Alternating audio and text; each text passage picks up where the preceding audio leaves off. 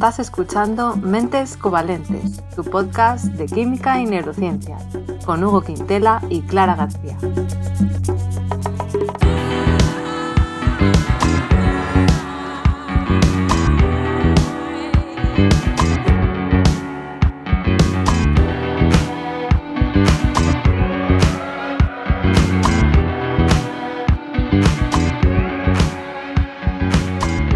Bienvenidos al episodio 74, en el que vamos a hablar de la melatonina. Hola Hugo, precioso tema, ¿no? Hola Clara, pues sí, muy hermoso. Nos toca, bueno, a mí por lo menos me toca muy de cerca, pero a todos los mamíferos por lo menos también les debe tocar muy de cerca. Sí. Y creo que la hemos mencionado alguna vez eh, al principio, en los principios, episodios 6 y 7 sobre la luz, yo creo que ahí hablamos algo de ella. Ah, también, ¿eh? Y cuando hablamos computamente, yo creo que también. También, Tamara Pazos, excelente divulgadora y mejor persona. Eh... los dos están muy arriba. Sí.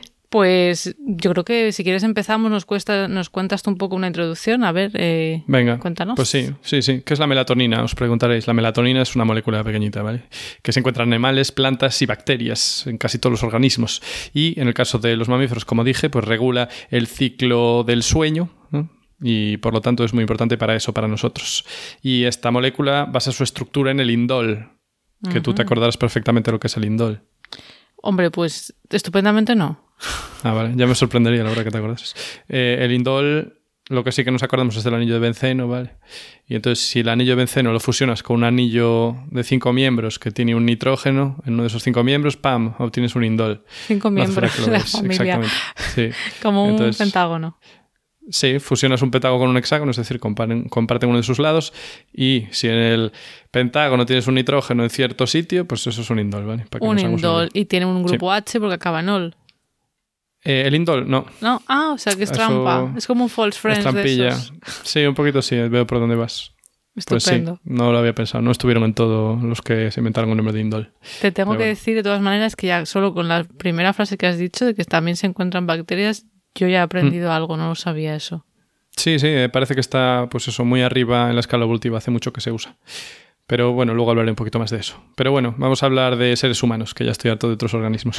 Entonces, la melatonina se aisló por primera vez en la década de los 50 del siglo XX, de manos Ah. de un químico que a que no sabes de dónde era. ¿De Alemania? No, No. no, porque ya estamos en los 50 y Alemania ya está, Ah, por lo que sea, Unidos. de capa caída. Muy bien, Holling, sí, señor. Pues sí, por el señor Aaron B. eh, Lerner. Eso, de. Estados Unidos. Y dirás tú, ¿que cómo hizo? Pues cogió nada menos que 50 gramos de glándulas pineales. Que luego diremos Que- lo que es. Perfecto, bueno, estaba esperando a ver si me decías. Eh, y eran de terneras, ¿vale? No era de personas. Terneras. Eh, como- Hombre, de vacas, sí. ¿no? Ternera ya es cuando Sí, te la sí. vas a comer. Bueno, ponía ahí específicamente que era de, de beef, si mal no recuerdo. Ah, qué fuerte. Entonces, sí. ¿Qué hicieron? Las liofilizaron, o sea, las congelaron a temperatura baja en seco y luego, digamos Ah. que las pasaron por la mini pimer, hicieron un polvillo y luego lo pusieron en agua caliente y estuvo ahí, venga a calentar, venga a calentar, hasta que sacaron de ahí esa movida. Después, bueno, esto es, una, esto es un método que se llama Soxlet, que por ejemplo se utiliza para medir, bueno, no sé si a día de hoy no se hace, pero antes por lo menos se utilizaba para medir, por ejemplo, grasas en cacahuetes, por ejemplo, que es una práctica que hicimos en la universidad. Soxlet. Soxlet. Método Soxlet. ¿Y que eso ¿Cómo que no significa Pues eso es poner una cosa a, a reflujo, se dice. O sea que lo metes como en agua hirviendo, el agua eh, se evapora, condensa, vuelve a caer en el, Mm. en el recipiente y así durante horas. Entonces así consigues separar lo que es graso, o sea, no, no se Ah, disuelve en agua de lo que sí. Después de eso, ¿qué hacen? Pues lo extraen con acetato de etilo, o sea, un disolvente orgánico, ¿vale? Para sacar esa grasa que te hablo, que estaría pues por ahí formando porquerías, emulsiones. Pues lo sacaron un disolvente orgánico. Y bueno, no voy a entrar en más detalles, ¿vale? Lo purificaron vale. varias veces y al final obtuvieron el compuesto puro.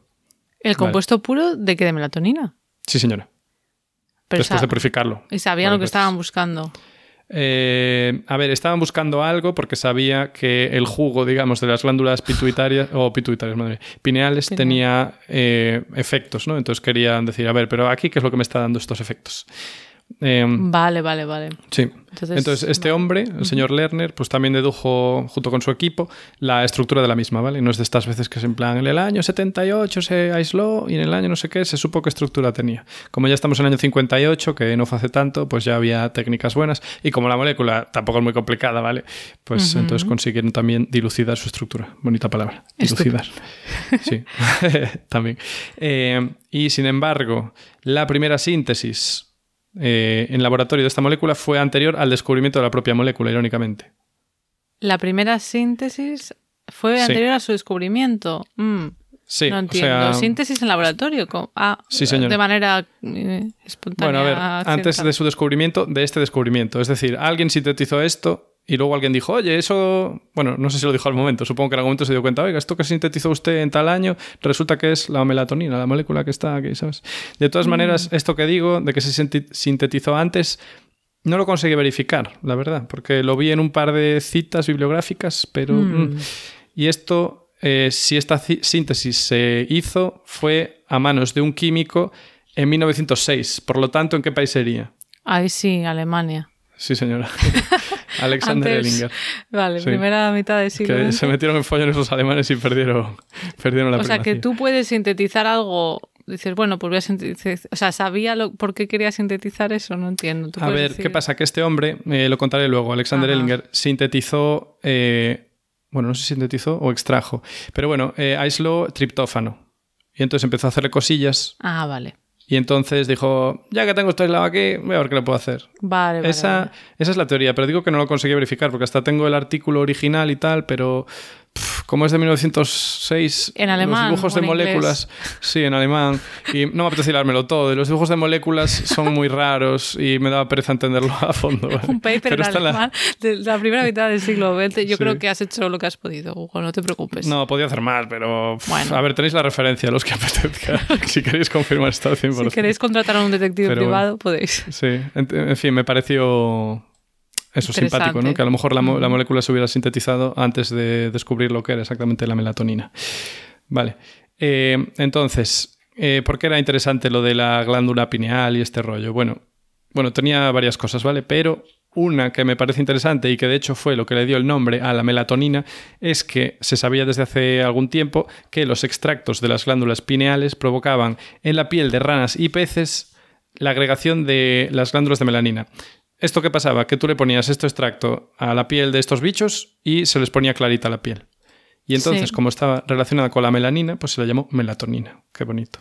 yo también lo había leído. Bueno, yo había leído sapos, pero no sé, supongo que se aprobaban varios animales. Sí, yo vi ranas, peces y no sé qué más, algún bicho más. Claro, o sea, se les, la melanina, supongo que a la gente le suena que es lo que mm. em, da color a la piel y al pelo. Y siempre está el lío, ¿no? De cuando decimos melanina, melatonina, acordarse cuál es cuál, o sea, que está relacionado. Sí, señora. Etimológicamente, por, por, lo que fuera, destiñe, hace algo con la, con la melanina. sí, y este el nombre lo propuso el mismo descubridor, Aaron B. Lerner. Bueno, B. Lerner. Estupendo, eh, Lerner. B. Water. Y nada, y lo que decía antes, ¿no? que se cree que la presencia de la melatonina en los organismos es muy antigua y que ya estaba presente en cianobacterias del año de la pera. O sea, que tiene mucho, mucho. ¿Cuál es la palabra? ¿Recorrido? No sé. Vale, me vale. Quería buscar una otra, pero me vale, porque no se me ocurre la otra. Vale, y entonces, eh, ¿por qué está en moléculas tan antiguas? O sea, en moléculas, en animalitos o organismos tan antiguos, sí que yo sepa, las cianobacterias no tienen un ciclo de sueño y vigilia. Pues ya. Eh, es por otra función que tiene la melatonina, además de regular el sueño, que es como antioxidante. Ah. Y de cómo funcionan los antioxidantes ya hablamos alguna vez, y es que lo que hacen es que reaccionan con los radicales libres, ¿vale? Se sacrifican ellas reaccionando con los radicales libres, dejan de ser lo que son originalmente esas moléculas y evitan que esos radicales libres, que son muy reactivos, pues reaccionen, por ejemplo, con tu ADN y te hagan alguna perra irada. Entonces es como un guardaespaldas, ¿vale? Entonces... ¿Por qué lo consiguen? Bueno, pues precisamente por esta estructura de indol, ¿vale? Que en ese anillo de 5 que está fusionado al de 6, pues es bastante, digamos, captor de radicales libres. Entonces, bueno, pierde aromaticidad y tal, unas movidas. ¿Tiene que ver eso, mm. a lo mejor me equivoco, con lo de los dobles enlaces que van cambiando de sitio o no? Sí, muy bien, eso es lo de eso es el concepto de aromático, aromático. esos dobles enlaces que van bailando. Entonces, el benceno, o sea, el anillo bencénico ese de 6, pues no es un buen eh, antioxidante, o sea, no capta radicales muy guay, pero cuando le fusionas ese anillo de 5 y tal, pues mejora cantidubi. Entonces, Vale. por eso podemos O sea que a las cianobacterias les cundía, les venía muy bien tener eso. Cuando estaban ahí en, en entornos de estrés y tal y cual, decían, ah, no te preocupes, ya produzco yo melatonina. Y así se salvaba. Estupendo. Y entonces, claro, se convierte en otra cosa y en esa cosa que se convierte no es ni de lejos tan tóxica como sería el radical libre. Y luego ya se metaboliza y le hacen cosas. Jo, qué y eso pues, interesante. salva la vida de los organismos. Y esta es mi introducción sobre la melatonina. Así que esperando Ajá. tu participación en este nuestro querido podcast. Por supuesto. Bueno, pues eh, muy interesante. Eh, yo lo que voy a hablar, pues más desde el punto de vista, sobre todo de los humanos, pero bueno, voy a empezar así también un poco en general. Y mi primera afirmación es que la melatonina es una hormona. Tú has dicho que es una hormona pequeña, o sea, una molécula pequeña. Yo ya me pongo en plan bióloga. Eh, es una Vale. hormona. ¿Por qué hago Duras énfasis? Ujú.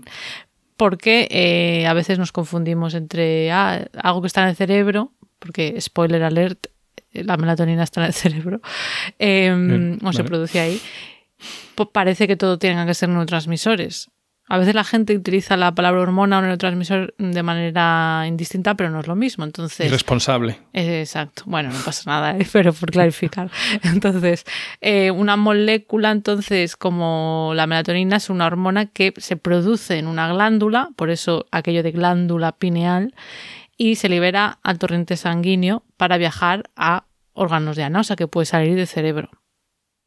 Vale, eso en general. Luego he visto, la verdad, que buscando lo que, lo que era la definición de hormona, parece ser que tampoco es tan fácil y hay diferentes Jolín. definiciones, es- depende de la época. Sí, la verdad que todo es muy complicado en A ciencia. mí se me cae el mundo, ¿eh? Cuando una palabra tan tal ni siquiera tiene una definición clara. Sí, sí, mundo sí, porque es como que luego hay otras moléculas que pueden hacer cosas parecidas y cómo lo diferencias, pero bueno, así como para entendernos lo que quiero decir es que no es un neurotransmisor, que por ejemplo un neurotransmisor pues típicamente se libera de una neurona a la siguiente en un espacio muy pequeño, ¿no? Se une al receptor, Mm. actúa localmente y ya está. En cambio, una hormona, pues eso, se libera, llega mm, a sitios más lejos, etcétera, ¿vale? Y puede tener Vale, efectos vale. más globales. Es Eso más global. general. Es como la Sí. globalización en, Exacto. en el cerebro. Entonces, ¿de dónde se produce? Bueno, ya lo has dicho tú antes, la glándula pineal, que es una estructura de nuestro cerebro muy pequeñita, del tamaño de un guisante, más o menos, que está ahí Ay, mm, en el centro, sí, muy mona, en las profundidades, o sea, en el centro, pero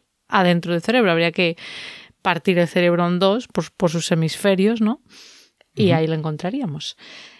Entonces, ¿qué pasa? Tú has dicho que tiene que ver con el sueño y esto será cierto. En general, cuando hay poca luz, ¿no? Cuando empieza a atardecer, anochecer, ahí es cuando empezamos a producir melatonina. Yo aquí ya paso de las cianobacterias y me empiezo a hablar de los mamíferos, por lo menos. Venga, va. Vale. Entonces se va acumulando poco a poco y va subiendo a lo largo de la noche. En cambio, durante el día, cuando hay luz, se inhibe su producción, o sea que son ciclos, ¿vale? Sube y baja en 24 horas y se repite. Entonces, ¿cómo sabe? Te preguntarás tú, la glándula pineal, si es de día eh, o se está haciendo oscuro o, o qué, ¿no? Porque, oye, Yo, claro, yo es que para este podcast yo he sido muy leído, entonces Ah, ya vale. no me lo pregunto. Tú ya te lo sabes. Bueno, pues yo, es- yo tengo que decir que he aprendido cosas, ¿vale? Que no tenía muy claras. Bueno, Vale. mm, la verdad es que tengo un vídeo en mi canal de Cerebrotes hace, No por nada, pero hace unos años. Tengo un vídeo que se, se llama mm, ¿Por qué estamos más tristes en invierno? Y ahí ya en su día ya me tuve que leer cosas de la melatonina y de la glándula pineal. Entonces en su día ya aprendí algo, pero he profundizado un poco más. Entonces, en el caso de los denominados vertebrados de sangre fría, es decir, ranas otra vez, peces, ¿vale? Por ejemplo, Vale. eh, ahí la glándula pineal es fotosensible. Y perdón que hago un inciso, he buscado si se dice vertebrados de sangre fría, de esto que lo lees en algún sitio y dices, suena como muy... sí, porque ahora con la cultura woke ya no sabes. Bueno, no lo sé, pero no he encontrado si era, había una palabra así en latín que digo, mira, esto no lo entiende nadie. En fin, si no se dice así desde un punto de vista de biólogo profesional, pues... Pues puede a ser. llorar a la llorería. Exacto. Eh, entonces, bueno, ahí sí que es fotosensible. ¿Qué quiero decir con fotosensible? Claro, que reacciona a la luz. Esto es en los vertebrados de sangre fría, o sea, que no, no tienen la capacidad de generar calor, ¿no? O sea, que No Sí, sé. sí. Bueno, como nosotros. Sí. Entonces, voy a contar también un poco de historia. No solo tú, yo también hoy. Bueno, bueno, bueno, bueno, ¿cómo estamos? No te quiero hacer la competición. Pero bueno, en 1918. Ahora voy a hacer como te venga. Un anatomista de qué país? Buf. en plan, ¿en qué país son prestigiosos los anatomistas? ¿Un anatomista de qué país? 1918, ¿eh? sí. ¿Quién lo petaba en el 18? Aparte de los alemanes. Mm. Eh, venga, voy a tirar franco-belga. no, en este caso era sueco. Uf, muy difícil. Bueno, Vale. sí, la verdad que era muy difícil. Nils Holmer- Holmgren, ¿vale? Este señor estaba examinando al microscopio la glándula pineal, en este caso de una rana y también de un tipo de tiburón, y se sorprendió al ver que tenían células sensoriales, ¿no? Que parecían, se parecían mucho a los conos de la retina. Oh, Y claro, que decía estaban- esto aquí, ¿para qué? ¿Para qué? ¿Para qué? Claro, claro. Y veía que estaba ahí muy cerca de, en contacto con las neuronas. Ya sabemos que no es contacto directo, pero bueno. Entonces él sugirió que la glándula pineal podría funcionar como fotorreceptor que respondería a la luz. Y de ahí, un poco, creo que viene de ahí lo del tercer ojo. ¿Te suena a ti que hay una... La verdad es que yo no sé mucho de esto, pero creo que hay una parte así espiritual de gente que habla de la glándula Sí, sí. pineal del tercer Esto, ojo. esto lo dijimos ya varias Sí, veces y pero ya estábamos no- tardando en decirlo que la glándula pineal Ah. es la glándula donde se encuentra la conexión entre el cuerpo y el alma. según Descartes. O Exacto. pronunciado como un buen francés, como sería Hugo? ¿Tú qué- Descartes. Descartes. Descartes. Descartes, no sé. Pues mira qué casualidad que yo estaba escribiendo este guion el otro día, ¿no? Y ese, no, ese mismo día, no, al siguiente, eh, me encontré con un vecino y me empezó... Descartes. No, pero me empezó a, a hablar un poco de su vida y tal, y a contarme que le interesaba mucho la ciencia, porque sabe que tengo un canal de divulgación y no sé qué, y me empieza a preguntar, ¿qué opinas de la glándula pineal? y, yo, ¿Te la quitarías? Estoy yo- pensando en quitármela. y yo, ¿a qué te refieres? Digo, qué casualidad, porque estoy escribiendo un episodio sobre eso. Y él, ¿pero existe? Y yo, sí, sí, existe, pero me habló también de lo del tercer ojo, y yo, pero es que tampoco me llegó a profundizar, pero bueno. Ya veo, ya veo que no escucha mucho tus podcasts si cree que existe. Ah, no, bueno, es británico, no creo que entienda español, Ah, vale, pero no, no, creo Ujú. que, bueno, en fin, debe ser que hay una parte mística y que tiene que ver con esto. Fíjate, un señor que vio en el microscopio que la glándula de la rana, seguro que viene de antes, esto del tercer ojo, pero bueno, Hmm. ya no he profundizado más por la rama mística porque no, No, esto no va de ciencia. Otro, otro capítulo, quizá. Entonces, luego, más tarde, aparte de este señor sueco, se confirmó en unos estudios electrofisiológicos llevados a cabo por un grupo en Alemania, ahí sí que vieron que efectivamente la glándula pineal de la rana convertía la luz de diferentes longitudes de ondas en impulsos nerviosos, o sea que sí que respondía a la luz. Y esto es lo que se tenía, mm, bueno, lo que se sabía en su momento, ¿vale? Esto antes de que se Vale. conociera lo que era la melatonina. Ellos no sabían. Vale, vale. Pero qué movida. O sea, genera impulsos nerviosos directamente, como si fuese un ojo. O sea, sí que parece que fuese un tercer ojo. A ver cómo acaba esto. como si fuera un tercer ojo. Eh, Bueno, no, no, no acaba mucho más, quiero decir. Esto es lo que, lo que he encontrado así como de la evidencia, que supongo que habrá más en años posteriores, de que en vertebrados de sangre fría sí que responde a la luz. Entonces, eso te da una idea para entender que ahí sí que puede mandar esa información de, vale, pues ahora es de día, ahora es de noche, ahora producimos melatonina o no. Pero en Vale, o sea, es, vertebrados... es más directo, claro, es, es directo. Claro, en cambio, Dice- en vertebrados superiores, Claro. como Mm. nosotros, como los mamíferos y demás, superiores, que seguro que eso de superiores estará súper anticuado ese término, pero de nuevo no he encontrado cuál era la- el término correcto. Que Es siendo, para ambientar, como estamos hablando del siglo XX. y tal, Sí, para estamos- entrar en ese rollito así, bueno. Eh, entonces, ahí, en nosotros, la glándula pineal ha perdido esa capacidad fotosensible. Yo, por supuesto, todo esto se lo conté a mi vecino. Dije, esto lo tiene que saber. Entonces. Me hubiera, estado- me hubiera gustado estar ahí. Entonces, ¿cómo, ¿cómo hace nuestro cerebro, nuestra glándula pineal, pobrecilla, para saber si es de día o de noche, si no tiene esa ventana, ¿no? Propiamente dicha para ella misma. Entonces, ahí ella depende de las glándulas de, eh, perdón, de las células ganglionales de nuestra retina, o sea, nuestro ojo. Tenemos una parte que se llama retina y ahí hay unas células que lo que hacen es detectar la luz y mandar señales a otra estructura que no es directamente la glándula pineal, una estructura Dios. intermedia. Vaya circunvalación brutal. Sí, bueno, de Ajá. hecho es que está más cerca también. O sea, tenemos los Vale. ojos, la parte, ¿no? Para que no lo sepa. Sí. Y luego digamos que esa, esa estructura, que ya voy a decir cuál es, es el núcleo supraquiasmático, que también hablamos en esos episodios Sí, de la me luz de- suena. Mm. que se llama así, porque bueno, si tú miras el quiasma óptico, Hombre, claro, todos los días. donde, ¿Qué o sea, la típica, habrá gente que lo habrá visto alguna vez, un dibujo anatómico de que eh, el ojo izquierdo pues se ve como el nervio cruza hacia el lado derecho. Puf, lo voy a buscar en Bueno, en Google. fin, bueno, es igual, los, los nervios se cruzan, entonces se ve como una X, entonces se llama quiasma, que quiasma, ¿no? Viene de, Ajá. significa cruce o X o algo así. Entonces, como está por encima de eso, pues se llama así. Por si a la gente le sirve saber estos nombrecillos de dónde vienen. Lo estoy Vale, explicando pues, sin haberlo sí, sí. mirado mucho, Supongo pero que lo escribí mal porque no, no lo veo. quiasma, Q, U, Ah, solo quiasma, vale. vale. ah, tú sigue, tú sigue. Vale, bueno, yo Como si sigo no con lo mío. Total, esto es una parte del hipotálamo, ¿vale? Entonces, Ah, veo. esta información le llega de la retina y ya de ahí, pues se- ya llega hasta la glándula pineal, o sea que bueno, hay un poco de relevo, no es tan directo. ¿Has encontrado algo en tus imágenes? Sí, sí, claro, o sea, se cruzan. O sea, un ojo va a un hemisferio y el otro al otro y no van al que está a su lado, sino que se cruzan y van al otro. Qué fuerte. Sí. Entonces ahí es ese quiasma. Entonces, este núcleo supraquiasmático, que tiene ese nombre así un poco difícil, pero ahora ya entendemos por qué, eh, también se conoce, vamos a llamarlo así más familiarmente, como reloj interno. Es nuestro reloj interno. En mamíferos, por lo menos. Es el que nos guía, ¿eh? nuestra luz, es el que nos guía. Es como eh, Dios. sí, no, Sí. en este caso es el que nos hace seguir nuestros ritmos circadianos, que circadianos tiene que ver con cerca del día, o sea, de cerca de 24 horas. Ah, no lo había pensado nunca. Gracias. Sí. Así, sí. Porque es que yo digo el circadiano, como si tuviéramos que saber qué significa eso, claro. Pues Son sí. ritmos que se repiten, o sea, cosas que cambian en nuestro cuerpo cada 24 horas, pues tienes diferentes temperaturas, diferente, más energía o menos, más Sí. ganas de comer o menos, más sed o menos. Mudar la piel. ¿El qué? Mudar la piel también. A lo largo de 24 horas Sí, ¿no? se, se muda la piel, que es Ah, una un, poquito, serpiente. un poquito broma. sí, sí. no sé, pues diferentes cosas que pasan en nuestro cuerpo. Entonces, este reloj, que evidentemente no es un reloj, pero bueno, es una estructura que va coordinando otras cosas de nuestro cerebro, pues eso nos ayuda a mantener esos ciclos. Entonces, ¿qué pasa? Que cuando hay luz, el núcleo supraquiasmático libera GABA, que del GABA hemos hablado varias veces, es un neurotransmisor, exacto, todo el día con el GABA.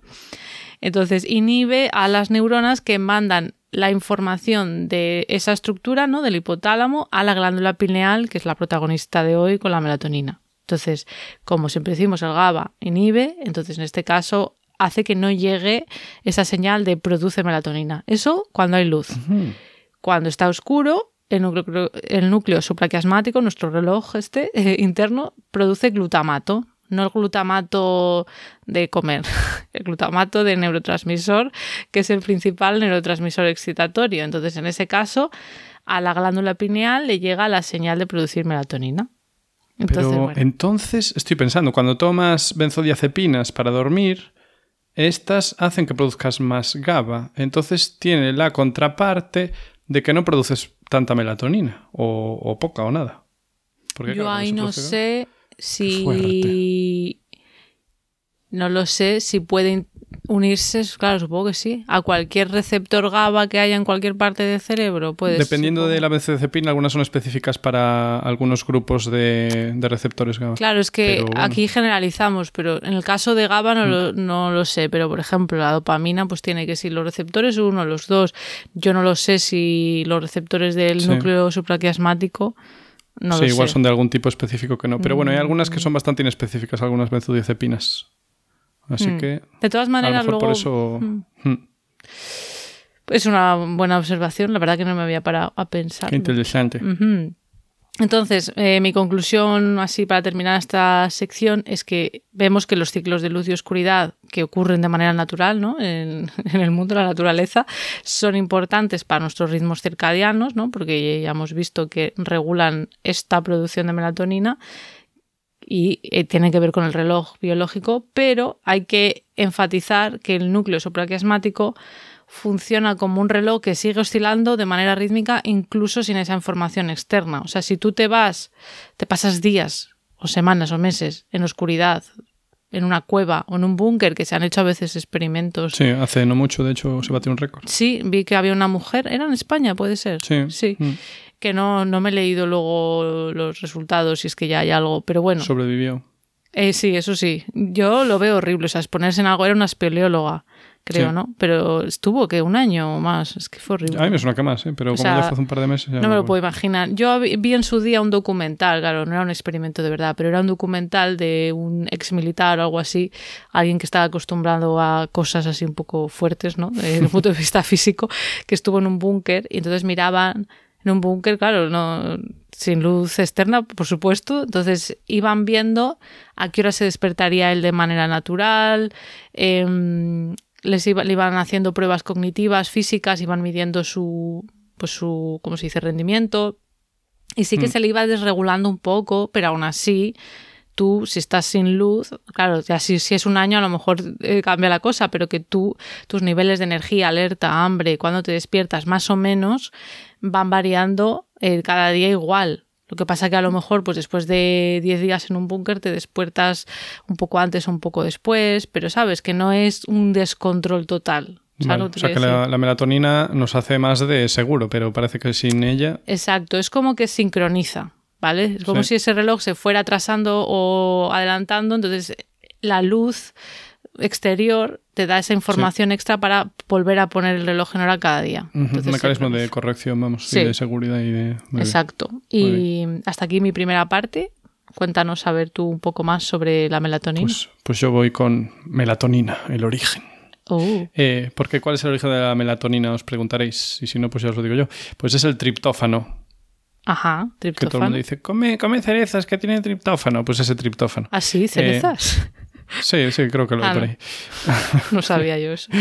Bueno, pues eso, que la melatonina en los seres vivos se sintetiza a partir del triptófano, ¿vale? ¿Y qué es el triptófano? Pues es un aminoácido, pero es que es un aminoácido muy especial porque es uno de los menos abundantes y más caros energéticamente de producir, ¿vale? Entonces es como el Ah. oro de los aminoácidos. Eso no lo Además, bueno, precisamente por esto, pues su concentración es muy baja, ¿vale?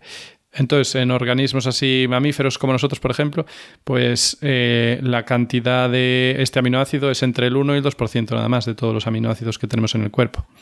Y, Ajá. por ejemplo, es muy importante en la respuesta inmunitaria. Ah, En fin, pues y además, ¿qué pasa? Que para colmo de la escasez, pues es un aminoácido esencial, lo cual quiere decir que los animales no lo pueden sintetizar y tienen que mm, sacarlo asesinando plantas. Bueno, no necesariamente asesinando. de la y o microbios. Sí, en la dieta. Gracias por O sea ese que- eufemismo. O sea que está en plantas sobre todo.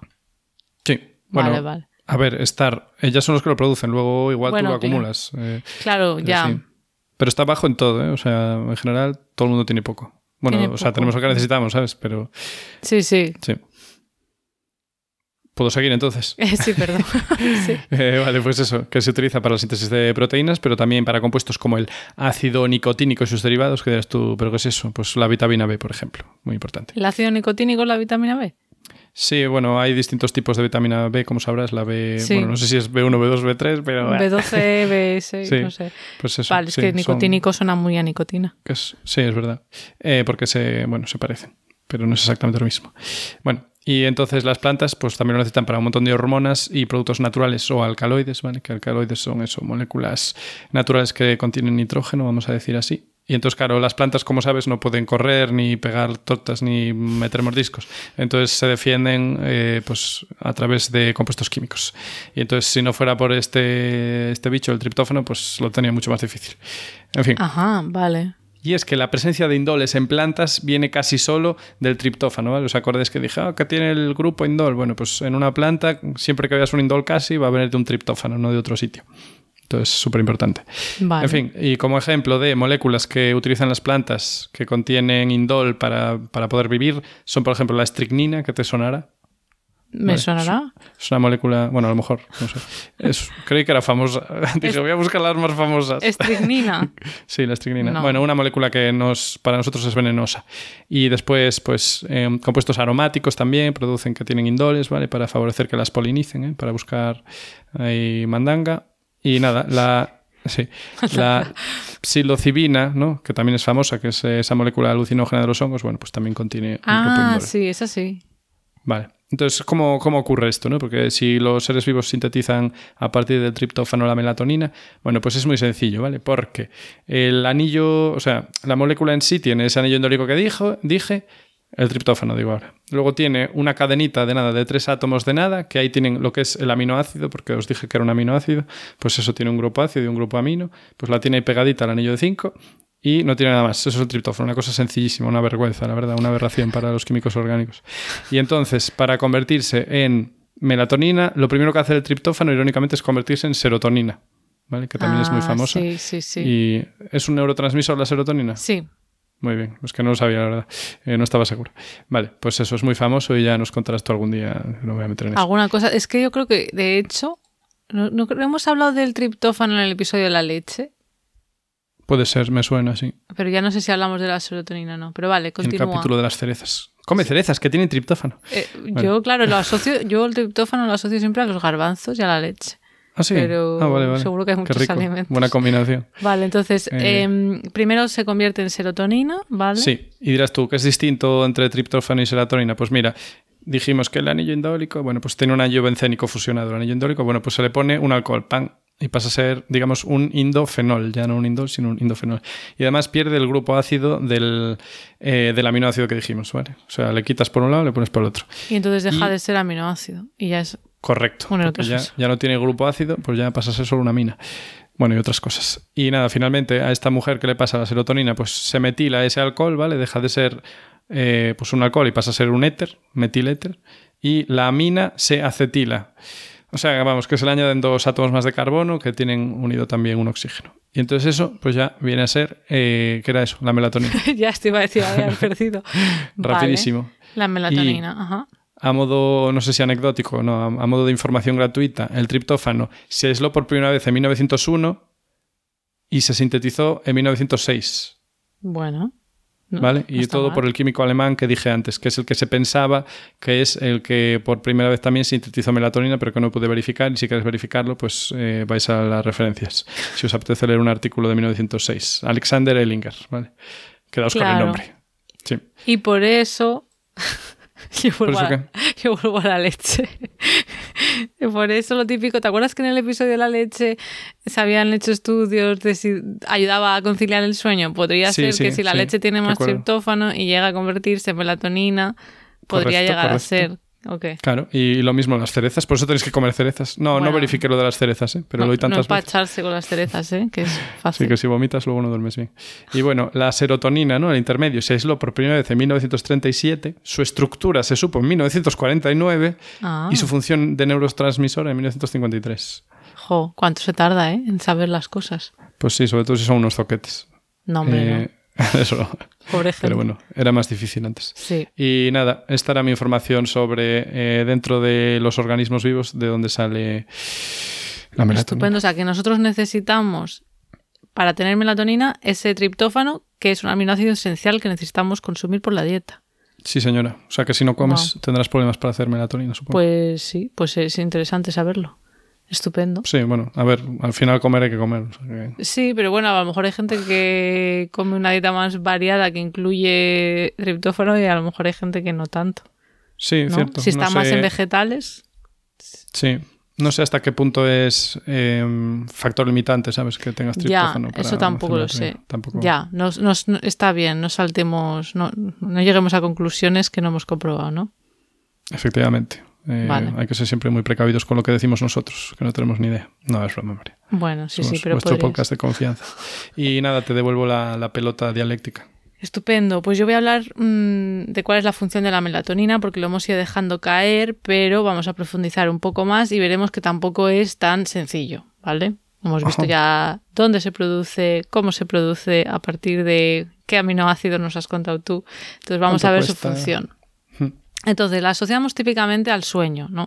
Bueno, yo no sé si todo el mundo lo sabía, pero a mucha gente le sonará porque al menos en algunos países como en España se venden suplementos de melatonina para ayudarte a conciliar el sueño. Aquí en Reino Unido, donde yo vivo, no, no son fáciles de conseguir, al menos sin receta Ajá, creo que hay no. que ir al mercado negro, ¿eh? Sí, o sea, o sea, sé que no se venden así tan fácilmente. No sé si, si con receta, supongo que sí, pero que no Ajá. es como en España, ¿vale?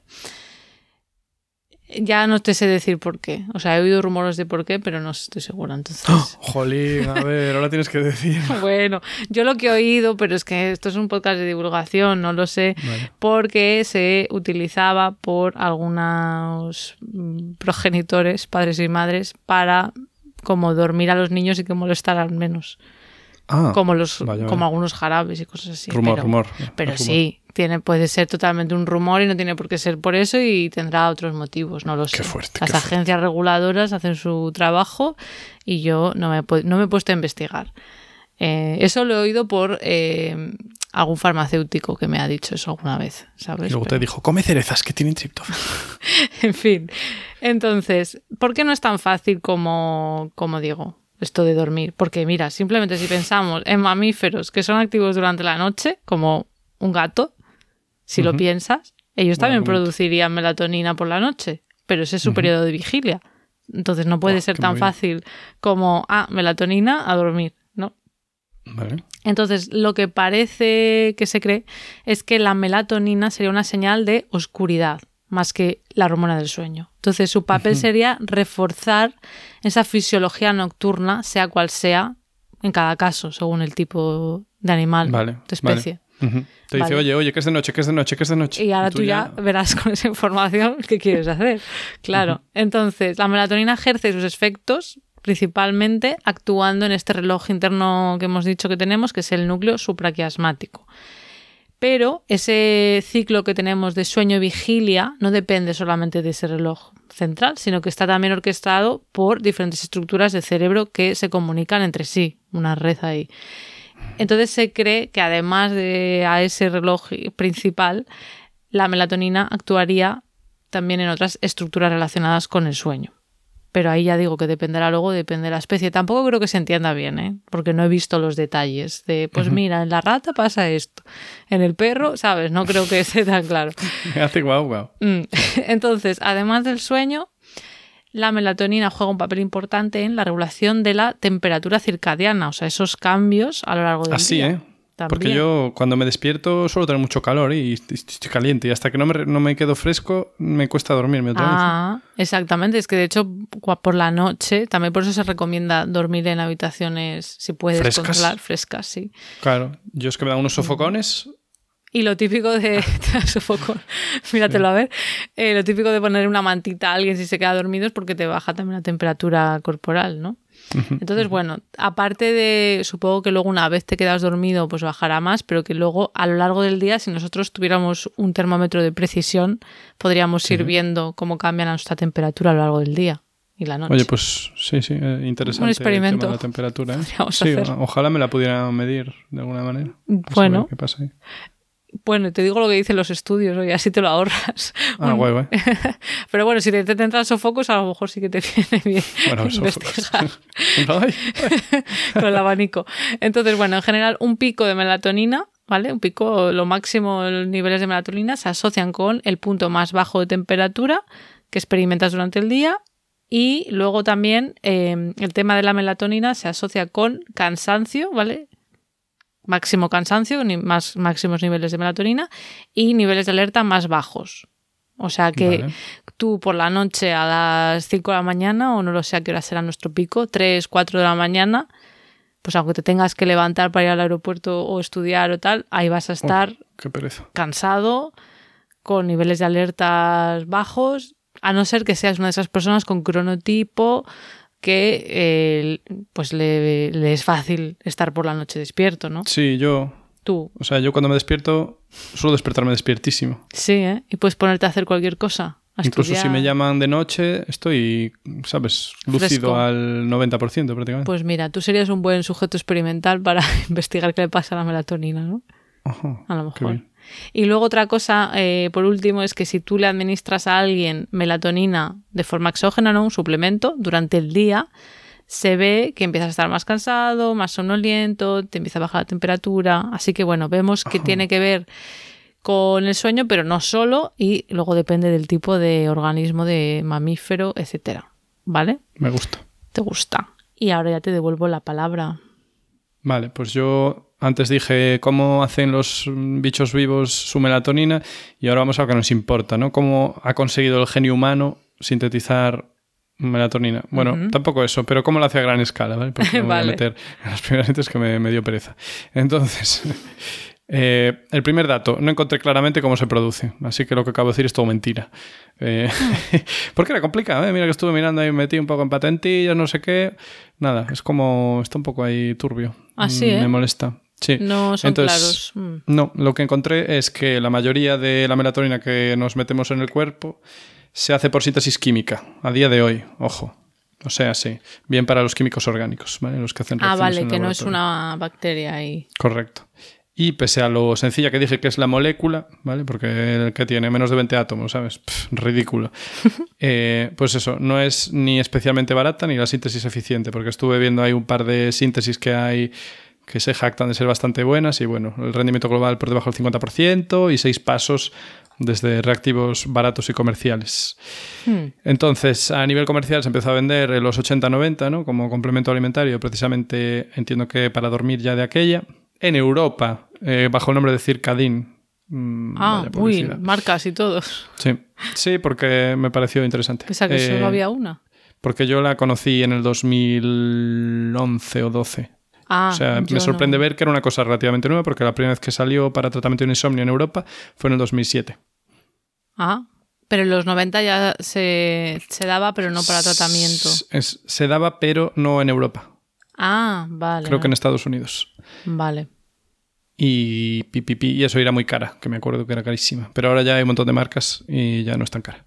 Y entonces, eh, hasta ahí las buenas noticias sobre la síntesis química, pero ya eh, parece que cada vez es más una alternativa a la síntesis química, pues es precisamente la bioproducción de esta molécula a través de bacterias que están modificadas genéticamente, pero no de forma directa, es decir, no metiéndole un plásmido que es en plan, oye, con esto vas a producir esta proteína, sino que se hace por eh, evolución dirigida, de la que ya hablamos en no sé qué capítulo. Em, eh, estoy intentando pensar, es que me he quedado con lo del plásmido, no sé si lo he entendido. Sí, o sea, a veces es en plan, oye, le meto este fragmento de ADN a una bacteria para que produzca la proteína que me interesa, ¿sabes? Ya. Se lo meto y punto. Lo extraigo de otro animal, claro, ¿sabes? Claro, en plan, encuentro el gen que codifica para la melatonina, se lo inyecto y pista. Y lo de la evolución dirigida, sí, lo contaste en algún episodio, pero no sé. Lo conté y eso es eh, básicamente en el laboratorio tú vas teniendo tus bacterias y les vas poniendo condiciones externas que hagan que las que no produzcan, en este caso melatonina, pues mueran. Es un poco, es difícil, ¿no? Porque es difícil, sí, yo que sé, si quieres que resista un antibiótico, no está, o sea, es tan sencillo como ponerles el antibiótico, pero si es algo complejo, pues tienes que hacer una elaborada cadena de, cosas que hagan que las que produzcan más melatonina sobrevivan más que las que no. No me metí al detalle de cómo lo hacen, pero si queréis más referencias. Entonces dices que en el caso de la melatonina es así, Sí, vi que eh, hay proyectos ya gordos en este sentido y eh, en colaboración con la empresa farmacéutica, que voy a decir su nombre, ya estamos haciendo publicidad otra vez, pero bueno, Novo Nordisk, que es danesa, y que creo que hace poco lo petó por el fármaco contra la obesidad, creo que era la misma empresa. Nos corregís si me equivoco. Eso ya no lo sé. Vale. o sea, que están en ello. Sí, pues un episodio más que demuestra el fin de, la síntesis orgánica como una herramienta útil para ¿Pero se está comercializando ya eso sí o se está investigando? Yo vi que ya hay proyecto piloto. O sea, y esta noticia era bastante reciente. Entonces entiendo que la mayoría se hace de síntesis química y pues poco a poco. ¿Y eso es a, barata costes el hacerlo así? Entiendo que sí, porque ya te digo que la síntesis no era especialmente eficiente y vamos, si quieren hacer la competencia, entiendo que es porque ven el potencial. Claro, sí, no. Lo que pasa es que como es una molécula bastante sencillita, pues, ¿sabes? Ese es el nicho que nos queda, los químicos orgánicos. Moléculas sencillitas y luego moléculas que no se parecen para nada a moléculas que haría un organismo. Que eso es el, nicho que más nos salva, la verdad. Bueno, o sea que estás ahí preocupado por, por, tu gente. Por tus no tanto, yo ya me metí en la biotecnología y ya paso. Ah, bueno, pues nada. Pero bueno, no, la nostalgia y, la lealtad a mi pasado, a quien yo era antes, pues también me rigen.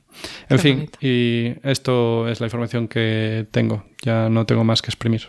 Vale, bueno, pues yo ahora que ya hemos entendido un montón de cosas de la melatonina y además ahora nos has contado cómo se produce, ¿no? Cómo se hace la síntesis, quería hablar de casos en los que mmm, puede estar alterado estos ciclos del sueño y la melatonina, etcétera. Ah, y el primer caso es el del jet lag. Que Me suena, me suena. imagino que, mucha, la mayoría de la gente sabe lo que es, pero básicamente es cuando viajas a un sitio muy lejos, eh, cruzando varias zonas horarias, ¿no? Y eh, te descoloca un poco tus ritmos vitales, porque llegas cuando a lo mejor allí es de día, pero ya tendría que ser de noche para ti, y entonces esto se desregula todo un poco, ¿no? Te quedas todo loco. Todo loco. Yo tengo que decir que a mí no me afecta mucho, pero bueno, yo es que tengo mucha suerte con todo lo que es dormir. Pero depende a qué lado vayas, ¿no? Sí, exacto. Es mayor eh, cuando vas de oeste a este. Eh, o sea, cuando viajas de América a Europa o de Europa a Asia o Sí, estoy de acuerdo. Sí. etcétera. Bueno, sí, lo ponía O sea- como algo que es así. Porque Vale, vale. Pero bueno, a nivel personal estoy de a nivel personal, porque parece ser que es más difícil avanzar el reloj interno que atrasarlo. Pero yo la última vez que, que he viajado de oeste a este, que ha sido cuando estaba en Costa Rica en verano y luego volví a Europa, la verdad es que no me costó nada, pero también es verdad que en, en Costa Rica me tenía que levantar muy pronto. O sea, era como que la diferencia no era tanta, bueno, básicamente por el calor. Yo creo que me ayudó que no era Mm. tanta la diferencia de ritmos, pero no me tomé melatonina nada y luego, pues bien, pero vamos, que la gente que haya viajado, pues cada uno tendrá su recuerdo y hay gente que le afecta más y hay gente que le afecta menos, Oigan, cuéntenos sus experiencias. por y supuesto. si usaron melatonina, por favor. Ya saben que tenemos un teléfono maravilloso. Muy bien. Entonces, bueno, eh, ¿qué pasa aquí, no? Pues que evidentemente se nos desregula un poco todo y sí que se pueden tomar, hay gente que recomienda suplementos de melatonina y esto puede ayudar a acelerar el cambio de fase si se toma en el momento adecuado, es decir, una vez ya estás en tu destino, ¿no? Sobre todo si vuelves. Bueno, digo si vuelves, pues que depende a dónde vayas, claro. Una vez llegas a tu destino, pues antes de la hora de irse a dormir, te puede ayudar el tomar esa melatonina. Eso es lo que he visto en estudios, esto no es consejo mío. Yo suelo ir media, o sea, los médicos media hora, se supone, antes de Media dormir. hora, vale. Suelen decir, vamos, pero tampoco me leí ningún artículo. Bueno, pues en el artículo que yo he leído sí que pone que antes de dormir, pero claro, pues media hora. O sea que bueno, sí que hay esas recomendaciones y luego está el tema de la gente de turnos de noche, ¿no? Que trabaja Mm. por la noche. Ahí... Conozco. mm, complicado. ¿Tú también lo has experimentado eso? Eh, no, yo no, pero conozco mucha gente que sí. Vale, bueno, pues eh, duro, ¿no? Porque, claro, ahí cuando la melatonina está aumentando, para que te vayas a dormir, ahí ellos tienen que estar despiertos. Claro, tú dices que no. Y a la mañana siguiente, cuando empieza a bajar tu melatonina para que estés despierto, ellos se tienen que ir a dormir. Entonces, algunos estudios sugieren que tomar suplementos de melatonina por la mañana, antes de irse a dormir, podría ayudar de nuevo a mejorar el sueño, pero otros estudios no han encontrado ningún efecto, así que, como siempre, hace falta más investigación. Maldita ciencia. Sí, y luego he visto que la Academia Americana de la Ciencia del Sueño recomienda el uso de melatonina para el jet lag, para el síndrome de la fase de sueño retrasada, que es cuando las personas no pueden dormirse hasta altas horas de la madrugada, en plan las 2, las 5, las 6, y duermen más. con la vida laboral, prácticamente. Con- Bueno, claro, también depende de qué trabajo tengas. Sí, sí. Hay gente que tendrá suerte y sí, pero. Ya, Mm. pues para esas personas también se recomienda y luego también para personas ciegas que tienen retraso eh, del sueño, en el que, ¿cómo es? No, perdón, un trastorno del sueño en el que su ciclo eh, de sueño vigilia no dura 24 horas, o sea, como que no, no tienen, Pues como la mayoría de nosotros, ¿no? De dormir y despertarse durante las mismas horas, sino que pues lo hacen un poco al azar durante el día, no sé muy bien cómo funciona, pero debe ser que al no tener esa información de la luz, pues se les trastoca el sueño, entonces también les puede ayudar. Y luego, por último, eh, hemos hablado mucho del sueño y de nuestros ritmos circadianos, pero también ejerce otras funciones, la melatonina. Entonces me gustaría, aunque sea mencionar un poco por encima, que la melatonina, ¿por qué te ríes? Nada, porque es en plan, por favor, no quiero olvidarme mencionar a mis queridos amigos. o sea, Bueno, pues eh, sí, la melatonina también está involucrada en el control neuroendocrino de la maduración sexual, al parecer. Ajá, inesperado. no tenía ni idea yo de esto. Eh, por un lado, se ha visto en estudios in vitro, o sea que estás ahí con tu placa Petri, con glándulas pituitarias de ratas prepuber, o sea, pues justo antes de su pubertad, que la melatonina inhibe la liberación de la hormona liberadora de gonadotropina, lo cual a su vez inhibe la liberación de la hormona luteinizante. Y si no entendéis nada, podéis ir al episodio 23 de la píldora anticonceptiva, donde hablamos de estas hormonas. Caray, bien vendido. Entonces, perdón, ¿la melatonina inhibe que madure sexualmente? Básicamente es como que ejerce un control de las diferentes fases de maduración sexual. Entiendo que en algunos momentos aumentará, en otros bajará y entonces según eso pues se pueden em, producir diferentes... Sí, Eso es lo que entiendo, si no no sé muy bien cómo funcionaría. Y luego, por otro lado, eh, niveles bajos de melatonina están asociados a una pubertad precoz, o sea, tiene sentido, ¿no? Sí, porque inhibe entonces. Exacto. Mm. Y niveles altos asociados a una pubertad retrasada pero como digo, eh, no está del todo claro, ¿vale? Falta investigación. Y luego también se ha visto en personas que viven cerca del círculo ártico que hay ratos de, ratios de concepción más bajos durante el invierno, cuando la melatonina está más alta, comparado con el verano. Pero esto podría ser por otras variables que no estemos teniendo en cuenta. Y luego, ya para finalizar, los intentos de utilizar melatonina como píldora anticonceptiva en combinación con la progestina no han tenido éxito. o sea que si lo estáis intentando. o sea que bueno, pero que me ha parecido interesante, yo no sabía ni que se había investigado como anticonceptivo, ¿sabes? Bueno, pero bueno. Qué fuerte. Y ya está, esto era todo lo que tenía que contar de la melatonina. Pues nos quedó cortito el capítulo al final, ¿eh? Bueno, sí, casi una horita. Joder, incorregible. Parecía que iba a ser más corto. Mm. Pero bueno, sí, hasta aquí el episodio de hoy, si te parece. Sí, sí, muchos cariños a los oyentes y para casa. y para casa. Bueno, antes de ir para casa os recordamos que podéis dejarnos eh, mensajes de voz por WhatsApp de medio minutito o así. Nos podéis contar si habéis tenido jet lag o no, si habéis usado melatonina. También desde dónde nos escucháis, lo que queráis, al número más 44075 772. Y como siempre, la información eh, con las referencias estarán en la web de Podcastidae que es la red de podcast a la que pertenecemos y la página es podcastidae.com y si queréis apoyarnos pues podéis darle al botón de suscribirse desde el reproductor desde el que nos escuchéis, darle a me gusta, dejarnos comentarios que intentamos responderlos y ya luego para estar al tanto de novedades pues nos podéis seguir en redes, sobre todo en Twitter, estamos ahí más activos como arroba cobalmentes y en Instagram y Facebook como mentes covalentes. Hasta la próxima. Venga.